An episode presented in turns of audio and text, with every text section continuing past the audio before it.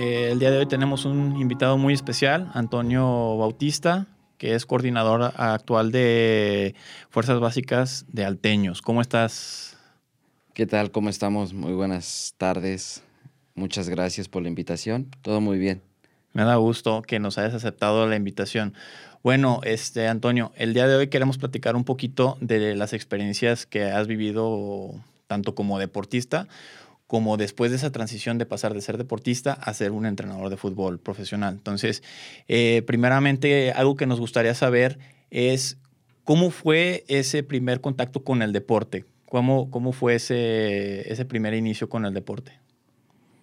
Pues mira, el primer inicio en el deporte, pues obviamente me empezó a llamar mucho la atención eh, desde el momento que me tocó ver en aquel Atlas del 99 y donde la Academia de Atlas siempre eh, hacía visorías por todos lados, ¿no? Y como todo joven, todo adolescente en esa etapa, eh, pues buscar el sueño de ser futbolista, de ser futbolista y, y pues obviamente con algunas limitaciones, pues obviamente buscaba uno eh, lo que era el sueño, de, de buscar alguna prueba, de obviamente que te podían aceptar o no aceptarte, ¿no? Porque obviamente en aquellos momentos pues no, no había tantas escuelas de fútbol, formadores, como lo hay ahora. Y pues nos tocó, nos tocó la, la posibilidad de jugar al fútbol, que obviamente no fue en ese equipo que te mencioné, sino en otro, en Toros del Atlético Celaya, en Fuerzas Básicas. Ahí empecé mi carrera. Ahí empecé como, mi primera experiencia como profesional en, fuerzas básicas y, posteriormente en tercera división. Y así pues pasar por algunos otros equipos formativos en Toluca, después en otras terceras de ascenso, segundas, eh, La Piedad Michoacán también en, en segunda división, Alacranes de Durango, y pues en algunos que, que en algún momento ya no te puedo tanto como recordarte, pero ese fue el pasar, ahora sí que el primer contacto con lo que fue el deporte del fútbol. ¿Cómo fue esa primera experiencia de llegar y hacer este, las pruebas que llegan, no sé, 200, 300 jóvenes y cómo sobresales sobre tantos deportistas? ¿Cómo llevas esa parte de llegar el primer día y de decir, ¿qué es lo que piensas? Pues la primera experiencia, digo, la que me tocó a mí con esa cantidad que mencionas de jugadores, fue en Pachuca. Fue en Pachuca, ya que soy originario del estado de Hidalgo. Me tocó hacer las pruebas en Pachuca, donde había infinidad de jugadores. Y créeme que la primera experiencia que tuve, nervios, el nervio. El nervio te empieza a comer. Y, ver entre tantos jugadores y volteas a ver al entrenador, al visor, lo estoy haciendo bien, no lo estoy haciendo bien. Eh, te, haces muchas preguntas, te cuestionas pero sobre todo yo te puedo, te puedo decir que la primera, lo primero que te pasa por tu cabeza son los nervios, o sea, te comen, te comen, si estás haciendo algo bien y entre tantos jugadores dices, lo podré quedar, no me podré quedar, esa es la experiencia que, que, te llega a tocar. ¿Y cómo lo, cómo, lo, cómo lo viviste? O sea, yo sé que es mucho nervio, pero ¿qué te, qué te decías? Oye, ¿sabes qué, Toño? Échale ganas, porque si no, eh, este le mueve muy bien y ¿Cómo, cómo sobresalgo sobre este deportista? ¿Qué te decías? Fíjate que hay momentos donde pues te puedes, te pasan muchas cosas por la cabeza. Sobre todo dices, lo estás haciendo bien, no lo estás haciendo bien, eh, pero sobre todo de que haces tu mayor esfuerzo. Y como te vuelvo a repetir, pues uno venía del amateur, o sea, no venías de una escuela de fútbol, no tuviste una formación. A mí a los 14, 15 años yo me tocaba ya jugar en la libre y creo que esa parte también me fue ayudando. Esa experiencia. Esas experiencias y ese roce me fue ayudando. Cuando ya entras a la cancha cambia, cambia todo y digo, creo que me ayudó y ahí fue donde lo que yo me daba un poco, no al 100%, pero me daba un poco de seguridad ya me imagino que conforme va pasando el tiempo, pues vas agarrando más seguridad, que ya pierdes menos pelotas, que ya, ya, vas más enfocado a conocer a tus compañeros. empiezan a tener confianza sobre ti, empiezan a tocarte el balón, porque muchas de las veces creo que lo más complicado es eso, que llegas a jugar, llegas a, a las fuerzas básicas de algún equipo, llegas a hacer pruebas y pues no te pasan el balón. No. Y esa es, algo, esa es una de las complicaciones. ¿Cómo, ¿Cómo viviste esa parte de que no te tocan el balón cuando... Es frustrante que en, en algún momento no te puedan dar la pelota o que no lo obtengas, o que les das la pelota, no te respetaban una pared. Eh, es complicado, sientes una frustración porque hay chicos que, que pensaban que driblando dos, tres jugadores y haciendo el mismo ellos el gol, pues con eso se iban a quedar. Entonces, esa es la parte que sí se complicaba. Sí, me imagino. Eh, creo que eso es una de las complicaciones para todos los deportistas. Es Exacto. muy difícil eh, congeniar la primera vez con todos, los, con todos los demás compañeros y se vuelve muy complicado esa parte que te toquen el balón, que, que, que te respeten, que te saluden, que, que se vuelve al, al, final de cuentas una, una, guerra entre los mismos compañeros de ver quién llega, porque al final de claro. cuentas, eh, aunque sean del mismo equipo, todos buscan llegar a, a, ser profesionales y pues eh, está ese enfoque de que, no, pues yo voy primero, prefiero sobresalir yo, meter el gol yo, a que lo meta él, porque si lo mete él, pues al que van a llamar porque metió el gol fue a él. Entonces ese claro. es algo de lo complicado.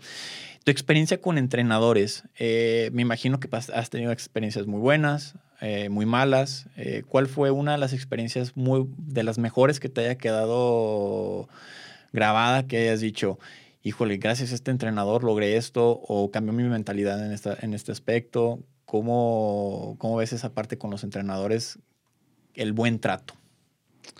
Mira, yo como tal, yo te puedo compartir no tanto fue el buen trato, fue la, el cambio de la mentalidad. Tuve ya esa posibilidad y esa fortuna que hubo un entrenador que me marcó y creo que me marcó para toda la vida en, en buen aspecto. Porque él era sudamericano, es sudamericano, porque aún vive. Y para buena fortuna es el coordinador de Fuerzas Básicas de Celaya. Oh. Eh, donde él pues la idea de él era cambiar la mentalidad. Lo que aquí en México, pues los malos hábitos, el llegar tarde, un minuto tarde, el no alimentarte bien. Desde ahí en ese momento él me fue, me fue poniendo pues las reglas sobre la mesa. Y te obviamente te va marcando. Esto debes de comer después de un partido, debes de llegar temprano. Nosotros en aquel tiempo pues entrenábamos 7 de la mañana complicado, lo que ahora en algunos chicos en fuerzas básicas veo entre las 9 de la mañana o por la tarde, ¿no? Y llegando tarde. Y llegando tarde, ¿no? Yo recuerdo que o te aplicabas, decías 7 y un minuto y ya es tarde. Y no entrenabas. Sí, te, pon, sí, te ponía a correr y decía, cuando vea que nos vamos, usted se va. Sí, o sea, te ignoraba literal. Pero obviamente a eso pues viene que es un, no es un premio que llegabas tarde, ¿verdad? Que te pone a correr. No era un premio, era algo que te tenía que, tenías que estar preparado para tomar rápido el bus, este, pues para ser responsable, ser disciplinado. Claro, esa, esa parte es muy importante, inclusive seguir promoviéndola, porque Exacto. se vuelve muy complicado este, el mismo hecho del desarrollo integral del deportista, porque si nos vamos únicamente a que si eres bueno, y que si estás haciendo las cosas puedes llegar a un punto, pero el que es más completo, el que llega temprano, el que se queda horas extra trabajando, claro. Eh, tiene ese diferenciador ante los demás para poder llegar a algo más. Entonces, no sé si tú eras de los que se quedaba o de los que se iba al puro que se acababa el, el entrenamiento o cómo, cómo, lo manejabas después de los entrenamientos. Fíjate que esa parte él, él también nos manejó muchas cosas, o sea, en qué aspecto que en nuestros ratos libres él siempre nos sugirió si te cuesta la izquierda, cómprate una, una pelotita de plástico y ten esa sensibilidad de pegarle a la pared. Y créeme que muchas veces lo hice, o sea, la verdad sí lo, lo, lo hacía, pero no tanto era quedarme en cancha.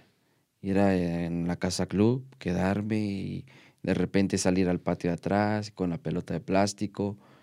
Y créeme que, que así ayuda, ¿eh? O sea, así de que te ayuda, te ayuda, porque al fin y al cabo es trabajo. Sí, yo estoy casado con la idea que el hecho de tener siempre un complemento al trabajo que haces con los demás termina de ser un diferenciador siempre. Claro. ¿Por qué? Porque es de, ah, ya terminé mi entrenamiento, ya me voy a mi casa, yo ya, y es más, y cambia la vida. O sea, ya es, ya se acabó el fútbol, ya cambio, cambio, de, cambio de hoja. Cuando pues realmente sigue siendo parte de tu día, sigue siendo parte de tu vida. Y muchas de las veces ignoramos esa parte y quedamos con el, ahí, ahí quedó. Y es parte de esa mentalidad que la platicabas, que la tenemos mucho como mexicanos y la tenemos todos. Claro. Uno la tenemos más, uno la tenemos menos, pero sí veo que tenemos mucho esa parte en el, de, el hecho de decir, ah, yo ya acabé, fue hasta aquí, me dijeron que hasta el cono, hasta el cono, eh, tengo que llegar de aquí a allá, pues voy, a- cumplo, pero Claro. no hay intensidad. Uno lo ve a veces con el sudamericano, actualmente con, con- con los americanos. Me ha tocado ver jugadores americanos entrenar de, de- de cerca y de verdad entrenan a una intensidad muy distinta a la que entrenamos aquí en México. Porque aquí eh, buscamos resolver, resolver con la técnica otro tipo de, de situaciones físicas. Y hemos dejado. El fútbol se ha vuelto un poquito más físico conforme ha pasado el tiempo, más inteligente también, pero no, tenemos que ser más, más completos, no nada más el hecho de tocarlo, del tocar el balón, que me imagino que es algo que ves día tras día. Ahorita dedicándote en la, en la parte de la coordinación de, de fuerzas básicas. Ahora, hablamos de ahorita de los entrenadores que sí nos dejan algo marcado. ¿Hay, ¿Hubo alguno este, que te ha dejado a lo mejor de una parte negativa, pero de esa parte negativa ya le has sacado algún provecho o que realmente hayas dicho, híjole, ojalá y no haya más entrenadores como este? Créeme que, que hay momentos. Al momento puedes tú decir que entrenadores que. que qué malos, ¿no? Pero al pasar el tiempo en la madurez, te das cuenta que todo lo que hacían era por bien de uno. Por bien de uno. Yo creo que no te puedo mencionar algún entrenador como tal que me haya dejado marcado para mal, que trajera algo contra mí. Creo que no. Todo lo hizo por mejora mía, por, por ayudar, por ayudarme al grupo. Y creo que en esa parte sí yo te puedo decir que, Que que no tuviste esa que fortuna. tuve, tuve esa fortuna. Y digo, ahora uno lo entiende, dices, pues qué entrenador quiere perder. Claro, totalmente. Y hay que también definir cuál es el, que hay ciertos tipos de entrenadores que van a ciertos canales distintos. Hay, Claro. hay el entrenador que es para formación y, y se tiene que quitar a un lado la parte profesional, de, hablando de, de la competencia y enfocarse que, que el niño se desa- desarrolle sus habilidades de manera correcta conforme va pasando el tiempo. Existe el, el- el entrenador que se dedica a, cierta, a ciertos aspectos de habilidades. Hay ciertos entrenadores que se dedican para complementar a ese, a ese deportista. Y hay unos que es ya la parte profesional, que es en la que a lo mejor nos encontramos actualmente, que si buscas ganar. Y desafortunadamente le tienes que decir a un chavo que a lo mejor tiene muchas ganas, "S- échale más ganas o, o trabaja más. Y, y con el échale ganas no es nada más échale ganas, es, amigo, están estas herramientas. Puedes utilizarlas o no utilizarlas, pero sí necesitas mejorar. Y si nada más dejas las cosas a la ahí se va, pues no, no llegamos a un, a un objetivo. Que pues si buscamos ser profesionales y ya estamos en la etapa de que estamos con un entrenador que nos está llevando por la parte profesional, aprovechar las herramientas que nos están brindando. Porque al final de cuentas, lo que nosotros buscamos es el bien de los deportistas, porque al final de cuentas, el deportista nos termina representando y representa nuestro trabajo. Por lo cual, ¿estás de acuerdo, Toño? Que, que uno hace las cosas para uno también queda, este, quedar en una buena posición mostrando el trabajo que puede dar uno y dándole las herramientas que le da a los, a, los, a los deportistas. ¿Cómo fue esa transición de, de ser deportista a ser, a ser entrenador o empezarte a dedicar detrás de bambalinas, detrás de la cancha, sobre el mismo, sobre el mismo deporte? ¿Qué fue lo que te llevó? ¿Qué fue lo que me llevó? Pues mira, te lo vuelvo a repetir. El entrenador que me marcó a los 15 años, cuando yo tengo 26 años y decidí dejar de jugar, 25, 26 años, lo busqué. Y él fue el que me dijo, ¿sabes qué? Vamos a empezar. a-". Él trabajaba en aquel momento en Pachuca y por lo menos una o dos veces por semana, pues nos reuníamos y obviamente él me fue preparando, me fue ayudando y obviamente después, por medio de él, pues obviamente estudiar. Y él fue el que me fue, se puede decir, mi mentor en esta carrera también de, de formador. Tuviste la fortuna de que tu mismo entrenador al, final también fue tu mismo mentor eh, en la parte de entrenador. Exactamente. Creo que eso es muy importante porque muchas de las veces, inclusive cuando somos deportistas, no encontramos a veces ese mentor que nos diga, haz las cosas de esta manera, o si haces esto vas a poder llegar de, a ser profesional o vas a poder mejorar muchísimo más. Y muchas veces al no tener e, ese, ese mentor se vuelve muy complicado. Qué fortuna haber tenido un, un, mentor que fue dentro del mismo campo y fuera del campo, como, como lo fue. ¿Tiene algún nombre? Este Ever Virriel Torres. Perfecto. Entonces, este, un saludo para él ahorita. espero que lo llegue a escuchar este, este podcast. Y hablando ya más de la parte profesional, ¿cómo fue ese crecimiento? Vuelves con él, te dice, ¿sabes qué? Pues para ser entrenador profesional pues, se necesitan tales estudios o cómo fue esa parte. Primer, primer punto, antes de estudiar, empezó a ver cuáles eran mis, se puede decir, mis capacidades. Y pues hubo momentos, como todo formador, hasta en esa parte, eh, pues el regaño, el que no debes de ponerte así, posicionarte en la cancha así, este, corregir de esta forma, debes de ser el primero en llegar, el último en irte, ya dejas de ser jugador de fútbol. Obviamente después si te, dices, ah, es que pues, tienes que estudiar esto para estar detrás de un grupo.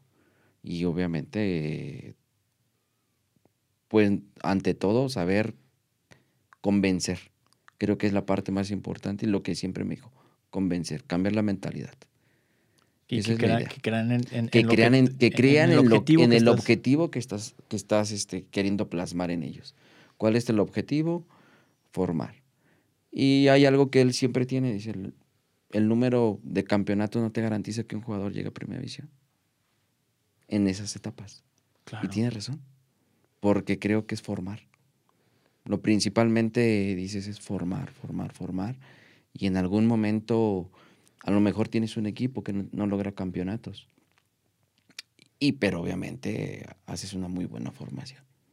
Que de hecho, que de hecho volveríamos al equipo que fue el que te llevó a, tener ese objetivo en la casa, que fue el Atlas, que tú ves que el proceso de formación que llevaron por tantos años, e inclusive pues hasta ahorita pues ya terminaron esa sequía de títulos en la, parte, en la parte profesional del equipo de primera división.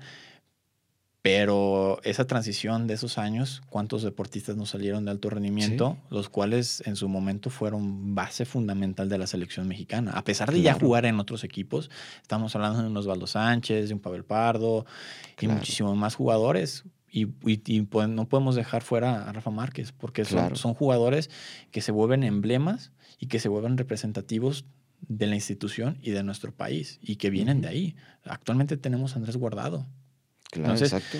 Creo que el Atlas por mucho tiempo, así como lo fue Pumas, fueron esa, esa, ese ejemplo de cómo debería de trabajarse. Ok, yo sé que a veces pues, sí se buscan los títulos, sí se busca esa parte, y, qué bueno cuando se dan las dos cosas eh, de manera equilibrada, pero creo que el fundamento al final de cuentas es la formación deportiva. Entonces, dependiendo también cuál es la misión y la visión del mismo club. Entonces, en su, en su, momento, pues se decía que pues, es, el centro de formación más importante de la región, el que era de Atlas. Exacto. Y luego llega la nueva, la, nueva forma de trabajo de Chivas y le empieza a competir a, Atlas, que a final de cuentas eso crea una mejor competencia, más sana, y que ahora sí este, tienes al que quiere jugar en Chivas, el que quiere jugar en Atlas, y existe esa rivalidad, esa rivalidad ya desde, desde, desde fuerzas básicas. Dentro de esa etapa formativa que llevaste ya dentro de la etapa de formación como entrenador, este, ¿qué fue lo primero que hiciste? ¿Qué fue lo primero que quisiste desarrollar en base a lo que, a lo que tu mentor te, te platicaba? Pues creo que sobre todo lo que yo quise desarrollar fue primero lo que es hacia dónde me iba a dirigir.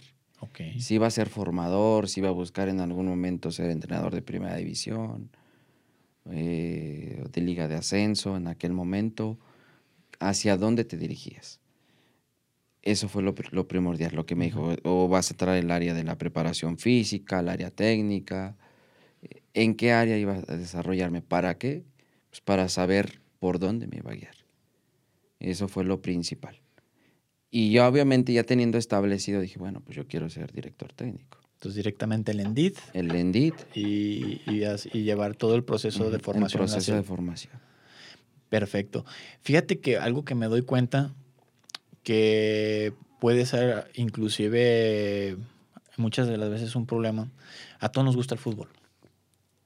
Y estás de acuerdo que a veces llegan a, la posición de entrenadores eh, personas que a lo mejor sí saben mucho, pero no tienen a lo mejor la estructura de vida para, para poder llevar a cabo las instrucciones como un entrenador como tal. Y vuelve a ser un poquito más complejo ese proceso de formación. ¿A qué voy con esto? Tú llevaste un proceso de formación para ser entrenador profesional. Y lo digo con la palabra profesional porque está avalado ante, ante la Federación Mexicana de Fútbol. Pero ¿cuántos entrenadores no hemos tenido inclusive de barril que pues inclusive dejan a un costado su profesión para dedicarse a la parte deportiva? Pero muchas de las veces al no tener esa preparación correcta, llegamos a tener problemas en la parte formativa en el, caso de cómo, cómo es el acercamiento con el deportista. Tú ahorita pudiéramos decir que fue fundamental tener un mentor, que tuviste un proceso de alguna manera correcto, que no tuviste a lo mejor tantas desviaciones y tantas distracciones para poder llegar a, tu, objetivo, que fue pues ser un, un, deportista de alto rendimiento, jugando tercera, jugando segunda, y llegar también a la parte de ser un entrenador que pues está altamente capacitado y que no es nada más el, estar por estar o el entrenar por el entrenar.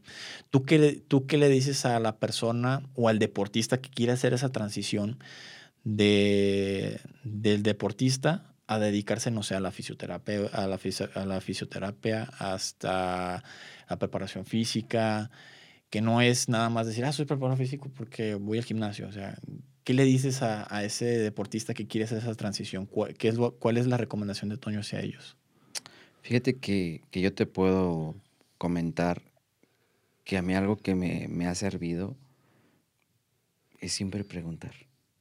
Fíjate que no nomás me guíe en esa área de la dirección técnica.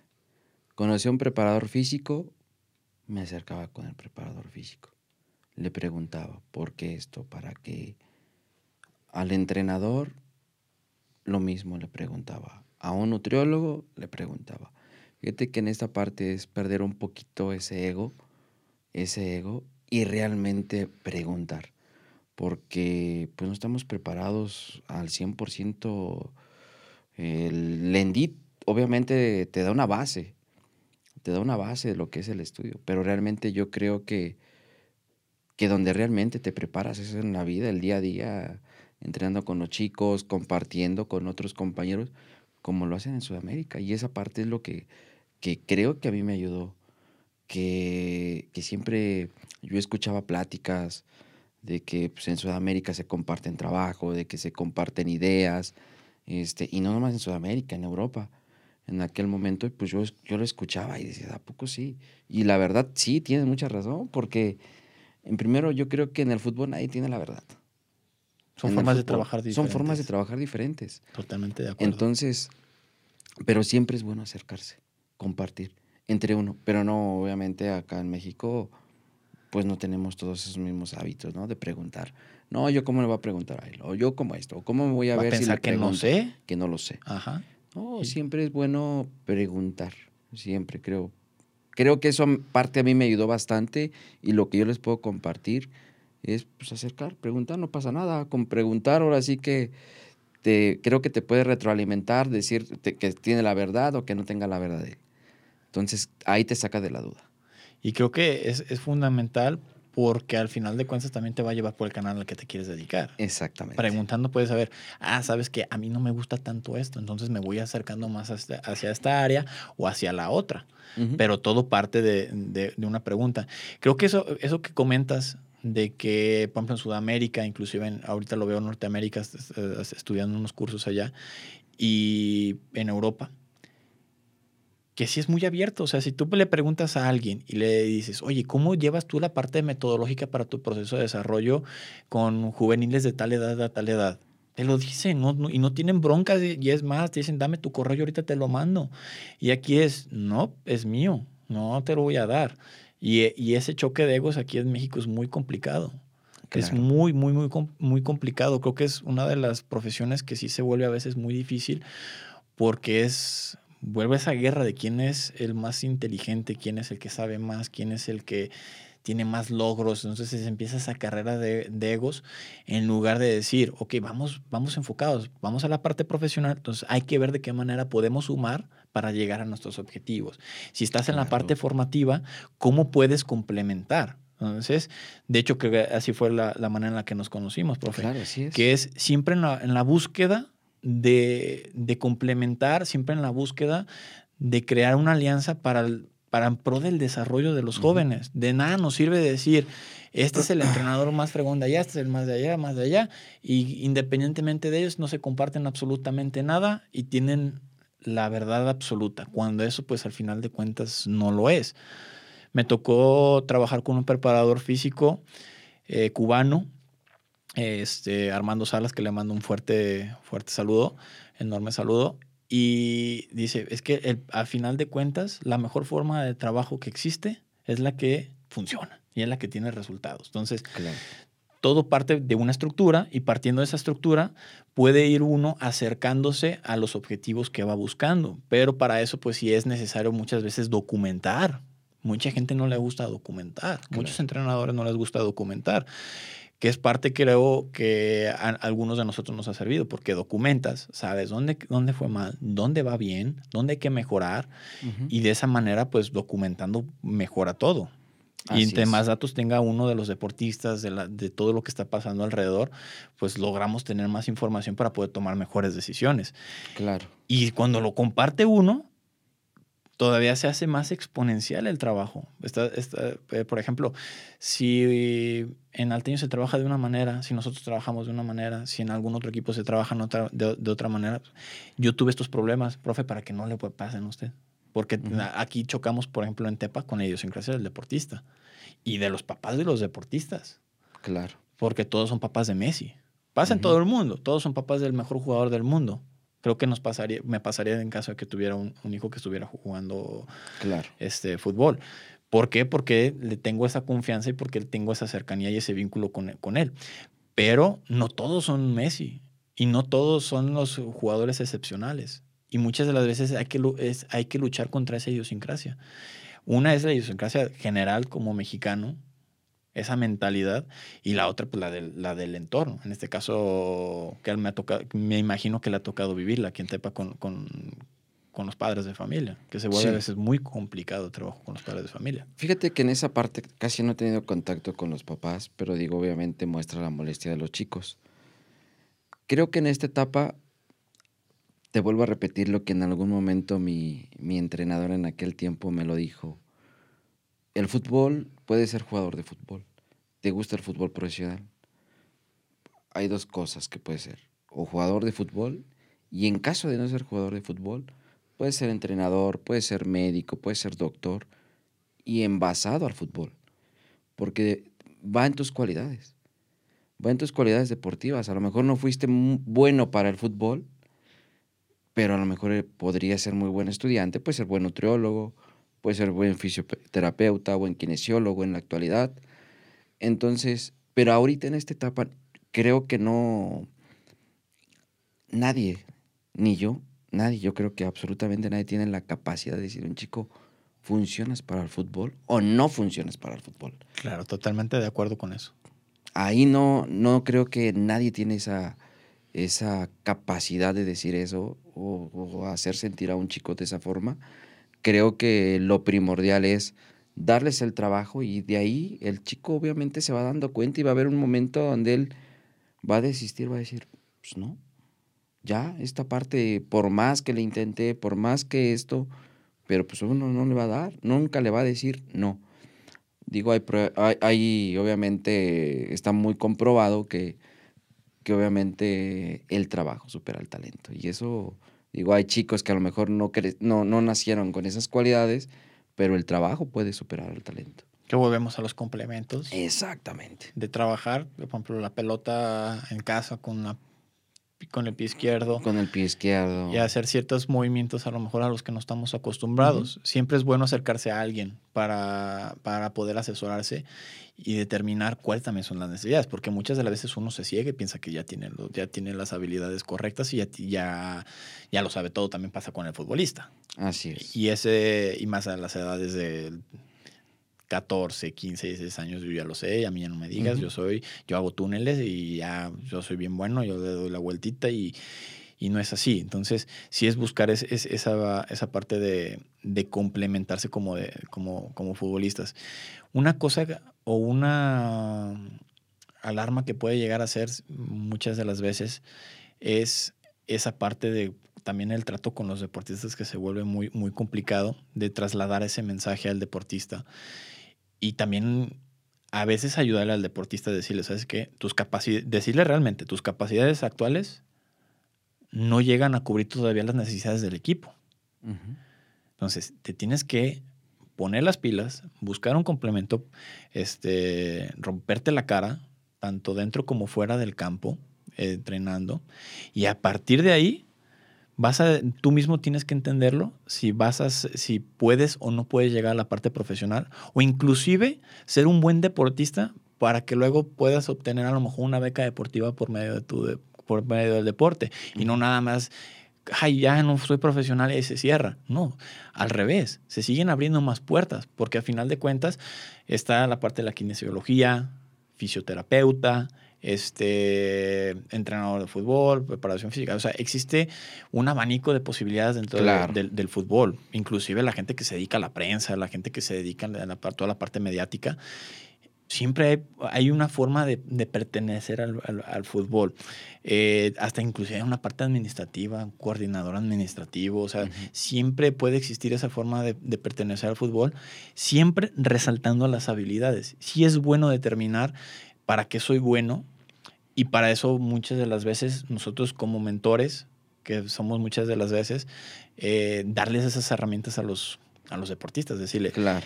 pero es muy inteligente, hermano. Y no porque a lo mejor no le puedas pegar de izquierda y de derecha igual, eh, o que no seas tan habilidoso físicamente, pero piensas muy rápido.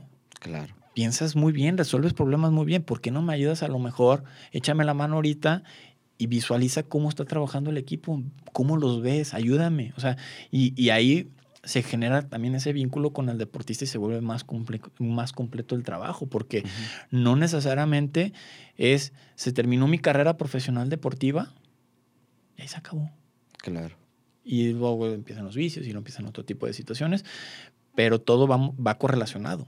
Y a final de cuentas, nosotros terminamos de ser ese, ese complemento para los, para los jóvenes, de, de darles ese, esa herramienta, que en este caso tú la viviste con tu mentor, y dices, yo quiero trasladar lo mismo, quiero trasladarles lo mismo. ¿Por qué? Porque al final de cuentas son como nuestros hijos o nuestras hijas. Así los ve uno.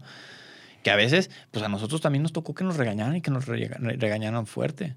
Pero no nos regañan fuerte para, para mentarnos la o sea, nos, nos hablan fuerte este, en, un tono de, respeto, hablando, levantando un tono de voz, no diciendo majaderías. Claro. Mira, en esa parte yo te puedo decir, hay, hay correcciones. Correcciones. Pero también tienes que saber o también tienes que ver al chico la reacción que toma. Si el chico tiene alguna personalidad, porque créeme que digo, bueno, yo te lo puedo decir aquí en Tepa el chico está aquí ahorita, tiene una comodidad, tiene las fuerzas básicas aquí, pero el día de mañana, si lo lleva a otro lado, ¿qué pasa? Va a haber otro que quizás lo pueda regañar igual o peor que yo. Entonces, el chico ahí es donde se puede sentir y decir, ¿sabes qué? Pues me regreso a mi pueblo, me regreso a mi ciudad. Esto no es para mí. Entonces, les creas y les generas una personalidad. Y esa es una parte importante también en un atleta no te, puedo decir que, no te puedo decir que nada más en el fútbol, es en un atleta en general. El carácter, la personalidad. Sí, no, totalmente de acuerdo. Y, eh, y, ese es uno de los detalles que tenemos aquí. Hay mucho talento y lo hemos dicho en, en otras conversaciones que tenemos deportistas de alto rendimiento en todas las disciplinas, porque hay una muy buena genética deportiva aquí en, en, en los alrededores, pero luego llega la parte mental ok, ya vete a hacer pruebas para acá, pero vas a tener que tener, este, que partirte la madre. ¿Por qué? Porque a lo mejor no vas a tener dinero, porque a lo mejor vas a tener que batallar, porque a lo mejor vas a tener que vivir con una persona que a lo mejor no es tu familia. Y ahí es donde empieza a ver, se empieza a ver, como, de, como decimos este, coloquialmente, ahí se le ven la zanca al pollo. Claro. ahí, ahí, se ve si realmente quiere ser profesional o nada más fue un, un momentum de decir, me, yo vi un partido de las Chivas o vi un partido del Atlas o vi un partido de la selección mexicana o del Real Madrid y me, me llenó, yo quiero ser como ellos. Pero volvemos a la realidad. O sea, ¿realmente querías? ¿O realmente fue un momento nada más de, ok, yo creo que puedo? Entonces también hay que terminar de definir esa parte. Yo creo que esa parte es donde, pues uno que está al frente de un grupo de jóvenes, es comentarles. Primer, primer punto, a ver, todos quieren. De 40, 50 chicos que están en un grupo, todos quieren. Pero ¿quién tiene la pasión para realmente dedicarse a eso? Porque es pasión. Sí. Y después de la pasión va la disciplina. Porque va la disciplina desde que te levantas temprano, desde que desayunas bien, desde que estudiaste. Y es una disciplina que la disciplina es, obviamente todo va muy bien coordinado desde a qué hora es el desayuno, la escuela, a qué hora llegas a comer y principalmente la hora del entrenamiento. Claro. Y la disciplina también de poner atención.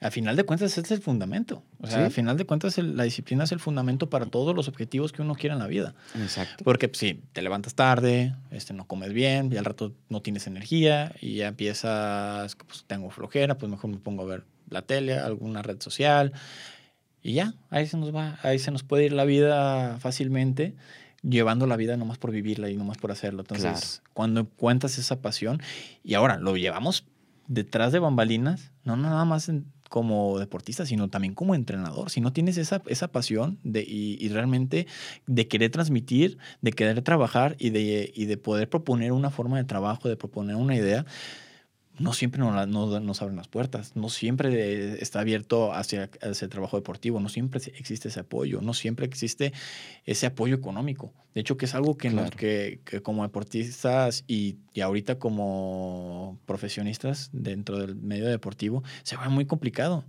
Porque dices, ah, sí, tu trabajo vale un peso. Oye, pero estamos haciendo esto, esto, esto.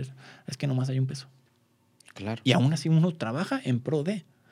Hace poquito me tocó, hace muy poco me tocó, oye, estamos batallando porque nos pagan X cantidad eh, para, para el equipo y a veces pierde uno de 12 a 12, pierde 12 horas de trabajo, entre el que si viajó uno, 3, 4 horas con el equipo, termina el equipo, hay que, hay que regresar. Ah, pues tú chécalo y si no te late, pues, pues déjalo. Habrá quien lo haga gratis. Entonces ya no, ya es, ok, esto que funcione porque funcione y quien lo quiera hacer. Pues, entonces ahí pierde parte también de la objetividad sí. del, del, del, club o, del, o, de la institución a la que se, que, de la que está haciendo cargo el equipo. Entonces estamos de acuerdo que ya nomás lo tiene por tenerlo. Ya no lo tiene claro. porque realmente busca o porque lo busque nada más por un medio económico. A lo mejor le genera patrocinios, a lo mejor le generan por otro lado, pero no se está enfocando realmente en, en una formación deportiva y no se está enfocando realmente en, en, en el aspecto real del, del juego. O sea, uh -huh. a lo mejor lo ven como una parte de entretenimiento y ganan por parte del entretenimiento, pero dejan al desequilibrada esa parte del, del uh -huh. club. Entonces, ok, nos enfocamos en el entretenimiento, nos generan entretenimiento, que los vengan a ver, si nos cuesta, si la unidad o el estadio cobra una, una cantidad por, por tener los partidos uh -huh. o incluso a veces por, por los entrenamientos, todo lo que genera eso, y les genera a lo mejor más el patrocinio. Ay, que vaya. Si ganamos, bueno, si no ganamos, también que muchos equipos, eh, desafortunadamente en México, así son, que son los, los que podemos decir que hay muchos equipos de medio pelo, que a lo mejor, pues no descienden, pero ahí están, ahí están nada más porque eh, les, les, genera X cantidad de, dinero y pues, fuerzas básicas pues, funciona, pero no, no se busca que realmente sea un trabajo equilibrado. Y eso es algo que sí se vuelve un poco complicado y que a veces eh, inclusive uno dar una opinión algo de, no, no, no, así estamos bien, estamos trabajando bien, déjalo, déjalo así. Claro. Fíjate que esa parte, pues, tienes toda la razón. Hay equipos de medio pelo, pero también va en la mentalidad del atleta. Creo que la mentalidad, dicen los chicos ahora en la actualidad, ¿a dónde quieres llegar? Pues a tercera división. Y ese es su sueño máximo. Y ese es el sueño máximo. Y te vuelvo a repetir, y te digo, Sudamérica, la mentalidad de ellos dicen, yo yo a 15 años, 16, yo ya quiero irme a Europa.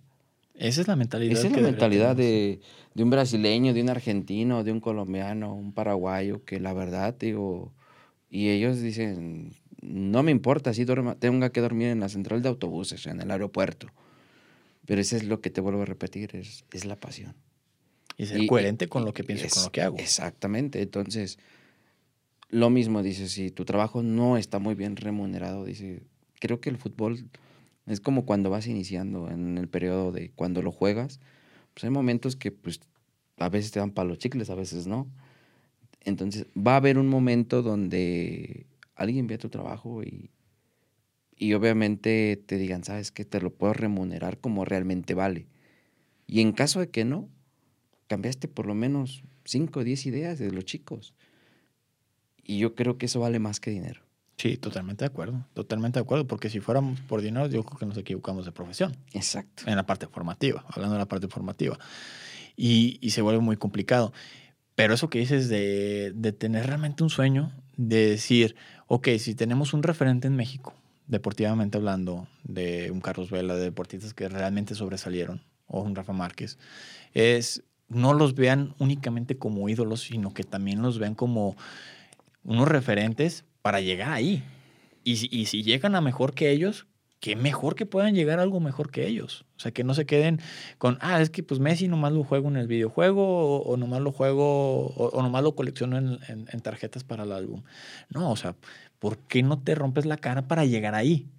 Porque sí se puede. Claro. Y, y como, lo, como lo platicaste hace rato, o sea, muchas de las veces, y, y creo que a veces hasta, hasta la mayoría de veces, siempre el trabajo termina rompiendo el talento. Así es. O lo potencia, o únicamente el talento con el talento, lo que ya no le movió, o se potencia el, el, poco o mucho talento con el trabajo. Pero al final de cuentas es el, es el, es el, es el trabajo que lleva uno dentro del, del, medio. ¿Alguna situación que tú me platicaras que dijeras, sabes qué, a lo mejor en algún punto quise dejar todo, tanto en la parte deportiva o en la parte profesional, ah, llegó a haber ese momento de decir, eh, ¿realmente estoy en, en, la profesión adecuada? ¿Te llegó a pasar algún, en algún punto? Fíjate que cuando lo jugaba, pues sí, obviamente, sí hay momentos donde dices, ya, hasta aquí lo dejo. Eh, principalmente a veces las pretemporadas, ¿no? Que obviamente son muy desgastantes. Y que dices, esto no es para mí. La primera pretemporada que me tocó pasar, yo decía, no, mejor me regreso, allá no cuesta no me cuesta nada, juego en el barrio y allá pues todos me ven bien. Pero hay momentos donde, no sé, hay algo yo creo que dice que era mi, más mi pasión. Es la chispita. Esa chispita de decir, sabes que yo quiero, quiero, quiero, quiero y la vas a buscar y la vas a buscar y pelearla.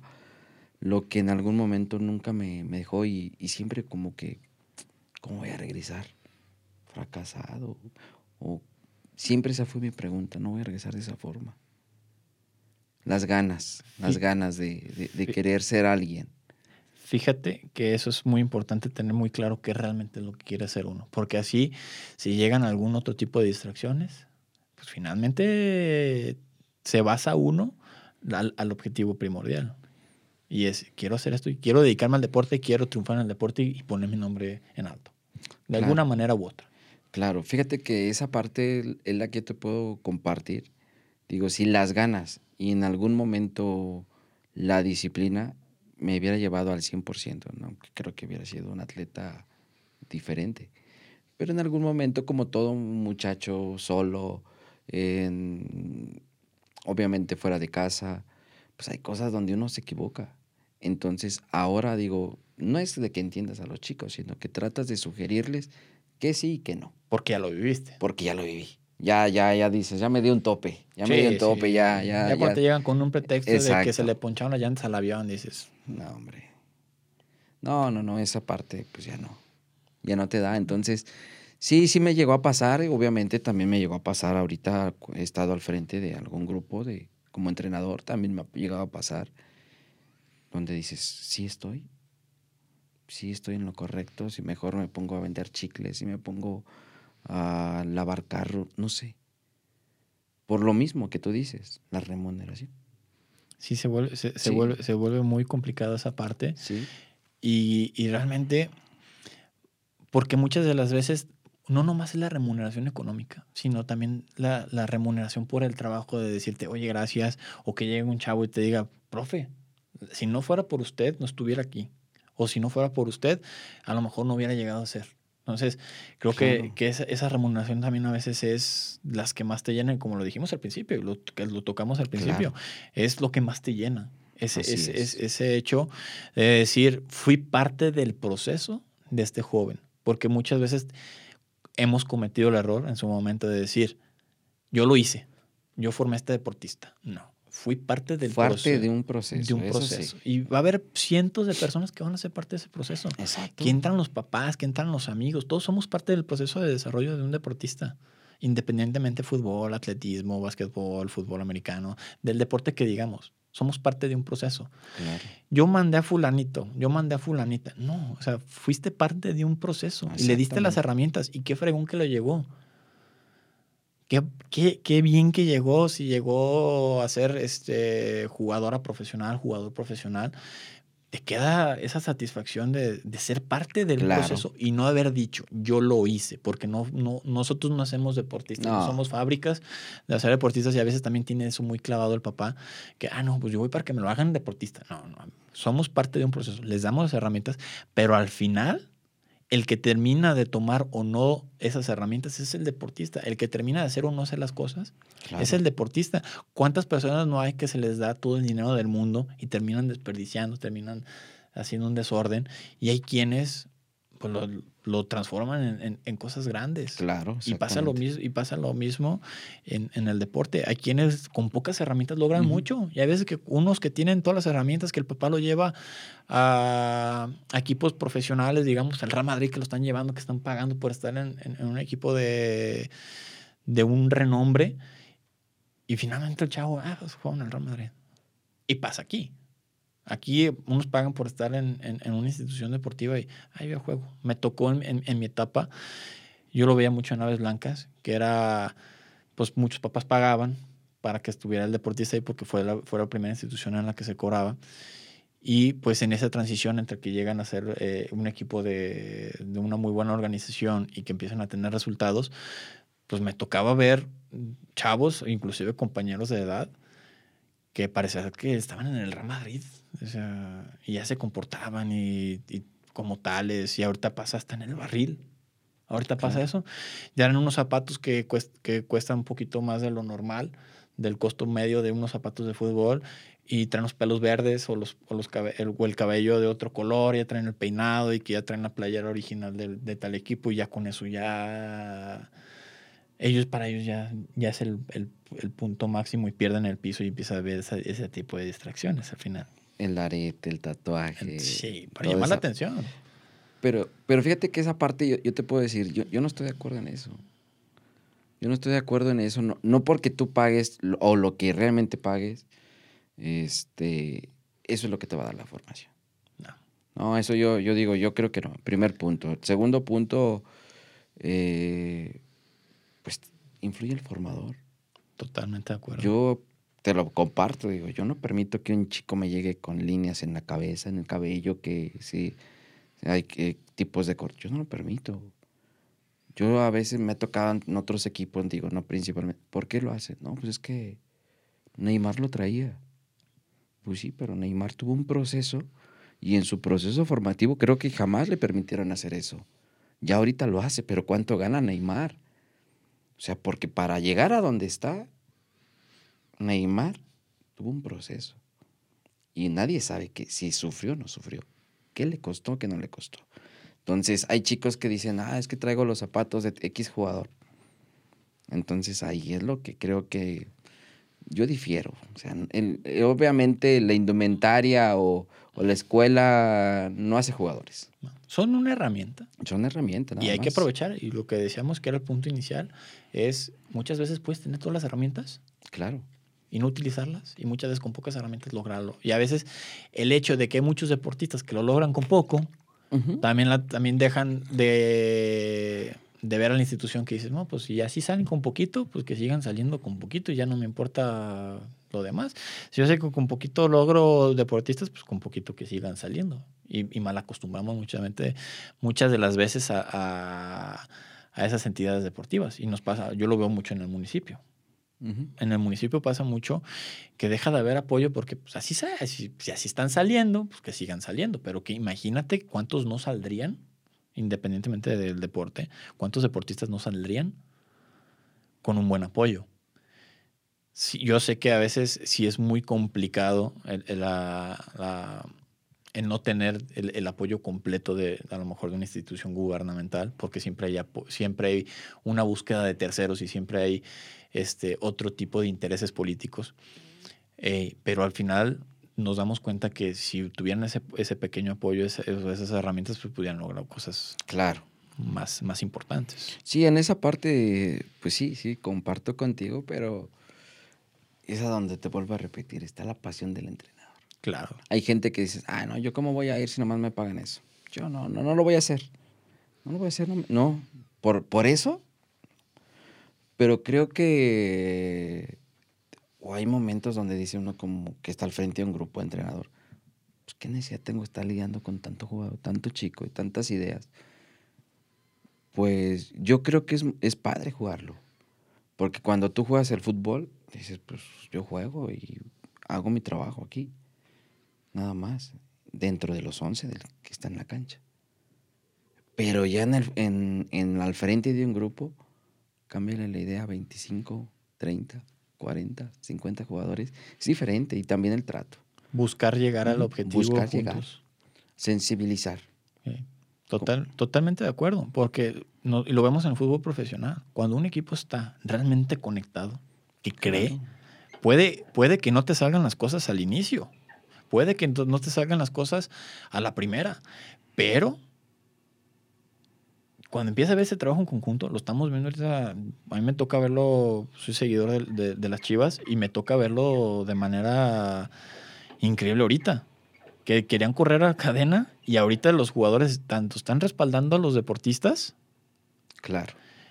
digo, al, entrenador a tal grado que verlo cómo juegan. O sea, por ejemplo, me tocó ver el partido de ayer y pues, pierden también porque desconcentraciones y otro tipo de situaciones que todo el entorno del fútbol pues pasan demasiadas variables en las cuales pues puede pasar cualquier cosa. Pero ya ves un conjunto que creen en un entrenador. Claro. Y al final puedes tener a las mejores estrés, pero si no se, si no se complementan, no, no, podemos, no se puede lograr nada. Hay que creer sobre, sobre el deportista, hay que creer sobre la edad del objetivo del entrenador y de la institución para poder lograr algo más importante. Fíjate que en esa parte que tú mencionas hay formas de ganar, hay formas de perder en algún momento. Eh, y hay momentos que al equipo, pues, por más que quiera, no le salen las cosas. Como dices, ¿no? A un jugador no le salen las cosas. Dices, al que es titular, pues no le sale, pues no le sale. pero no por eso se justifica que se pierda. Pero a lo que vas ahorita, a lo que tú mencionas, al punto que le quiero dar es, como dices, confían en cadena. ¿Cuánto tiempo tuvo cadena? Lo que en su momento también pasó con algunos entrenadores que fueron formadores y que estuvieron al frente de un grupo. No hablamos del Güero Real, mm, de Efraín Flores. Entonces, creo que fueron de este el de Puma, Lini también, que realmente creo que en algún momento pasaron ese proceso de formadores y quién más que los conocía a todos, pues estar al frente. Yo creo que ese debería ser el proceso de la mayoría de, los entrenadores. Empezar en la parte formativa y de ahí pasarnos a la parte competitiva. Y, entenderíamos un poquito más de, la, de, la, formación y desarrollo. Porque yo veo que muchos de los nuevos entrenadores que fueron este, exjugadores profesionales, y pasa mucho con tanto con mexicanos como europeos, eh, sudamericanos, que brincan esa parte de la, forma, de la parte formativa y ya desde ya quieren dirigir, van, desde, tienen el ENDID, tienen a lo mejor el de UEFA o tienen el de los Estados Unidos o el de Sudamérica, Comebol, y ya. Ya, ya, están buscando dirigir el primer equipo de primera división, al primer equipo que les dé la oportunidad, o, o buscan un equipo que ya tenga un poco de renombre. Y muchas de las veces cuando empiezan desde abajo, me tocó, me tocó ver un poco la carrera de Nacho Ambriz y Nacho Ambriz se fue a ayudarle Javier Aguirre. a, Javier Aguirre a, España. Sí, y, ahí fue, llevó ese proceso de, ok, vamos viendo cómo está. Pero también se fue a dirigir fuerzas básicas, bueno, se fue a dirigir equipos inferiores a, a, España. Palencia hizo lo mismo. Empezaron con equipos inferiores en, en, España y realmente pues empiezan a ver un proceso de desde abajo. Ahora, nombras a Güero Real, a Efraín Flores, que han sido fundamental para el crecimiento de muchos deportistas. No necesariamente, no necesariamente nada más en Chivas, porque también pertenecieron a, otras instituciones. Entonces, y han sido parte y siguen siendo parte de ese proceso. ¿Por qué? En base a todo lo que han vivido, han logrado refinar esa metodología y esa forma de trabajo con los deportistas. Sí, fíjate que, como dices, deben de llevar un proceso los entrenadores para darse cuenta cuáles son las necesidades abajo, cuando ellos estén arriba. Entonces, creo que que sí, puede ser, digo, pero obviamente, pues los que mandan, los directivos, obviamente ellos tienen su, su forma de pensar y, obviamente pues es respetable. Pero digo, creo que los que han hecho ese proceso han tenido buenos éxitos con, en primer punto, el éxito en su grupo y el éxito para algunos jugadores que han salido hasta el extranjero. Claro, ese, es, es, parte fundamental de, de, su desarrollo. Exacto. Ahora, Actualmente que estás en una institución como Alteños, eh, ¿sí existe poca o mucha comunicación con el primer equipo o es un poco más desarticulado en ese aspecto? ¿Cómo lo, ¿Tú cómo lo consideras? Sí hay comunicación, sí, sí, sí hay mucha comunicación. Obviamente dos o tres veces por semana ahí con, con el que está al frente de lo que es el proyecto de Fuerzas Básicas es el director de Fuerzas Básicas con Hugo Rodríguez y hay muy buena comunicación. Esa es la parte importante que creo que te puede ayudar a, a, sacar jugadores y a potenciarlos. Y fíjate que eso es lo que creo que, que nos viene bien. La comunicación, ante todo debe haber comunicación. Sí, y, que realmente llegue la comunicación como debe de ser, porque a veces no somos asertivos y se vuelve un teléfono descompuesto y final de cuentas, a final de cuentas muchas de las veces no se pueden lograr los objetivos por eso, porque no hay esa comunicación. Que eso a final de cuentas es lo que termina dando resultados, porque es un proyecto que tiene poco, pero a pesar de tener poco, pues ya, ya empieza a ver resultados también en fuerzas básicas, en el trabajo. Eh, la, gente, la gente que te acompaña dentro de fuerzas básicas. Eh, eh, algunos de los entrenadores que también han llevado ese proceso desde abajo como jugadores hasta el, simple hecho de estar ahí día a día con todos los, con todos los chavos. Eh, yo no queda más que felicitar por el trabajo que haces, Antonio, con, con, los, deportistas y con todos los deportistas que, con los que has convivido. Pero para finalizar, me gustaría que te hicieras un, si pudiéramos regresar un poco al pasado, y pudieras darte un consejo, ¿cuál sería? Ah, no sé, que eh, volviéramos a la parte deportiva o en la parte personal, ¿qué consejo te darías? ¿Qué consejo me daría? Pues ser realmente ahora sí disciplinado. Como atleta. Sí, como atleta, ser disciplinado. Creo que esa parte es fundamental. Y si pudieras darle ese consejo a uno de los deportistas. Me imagino que ya se los has dado eh, algunos de ellos, pero para que la gente conozca, ¿qué mensaje les das tú a esos, a esos, a esos deportistas que pasan por, por los equipos o por las fuerzas básicas? Pues sobre todo, pues yo creo que es que hay muchos, yo creo que muchos consejos que uno quisiera darles, ¿verdad? Pero es la disciplina. O sea, la disciplina te lleva a todo trasladarías ese mismo mensaje. Sí, es que si tú eres disciplinado, buena alimentación, este, buenos hábitos, dormir temprano, pues es disciplina. Y eso te hace un buen atleta. Hace poco le preguntaba yo a un nutriólogo que qué tan importante es la alimentación. Dice, el éxito de un atleta está basado el 80% en su alimentación.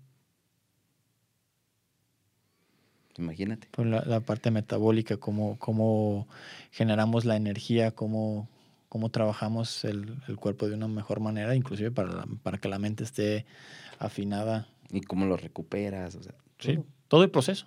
Todo. Entonces, digo, pues eso en base, pues es disciplina. Excelente. Bueno, pues, Toño, fue una muy buena plática. Este, darte las gracias por aceptar nuestra invitación y pues espero que más, más adelante podamos tener este, alguna otra plática, ya platicando a lo mejor de más logros dentro de las mismas fuerzas básicas de Alteños. Primero Dios, pronto se darán los logros. Digo, creo que para mí antes de un logro de un campeonato es que salgan chicos a otros lados. La formación. Sí, esa es la formación. Para mí eso es mi mejor logro.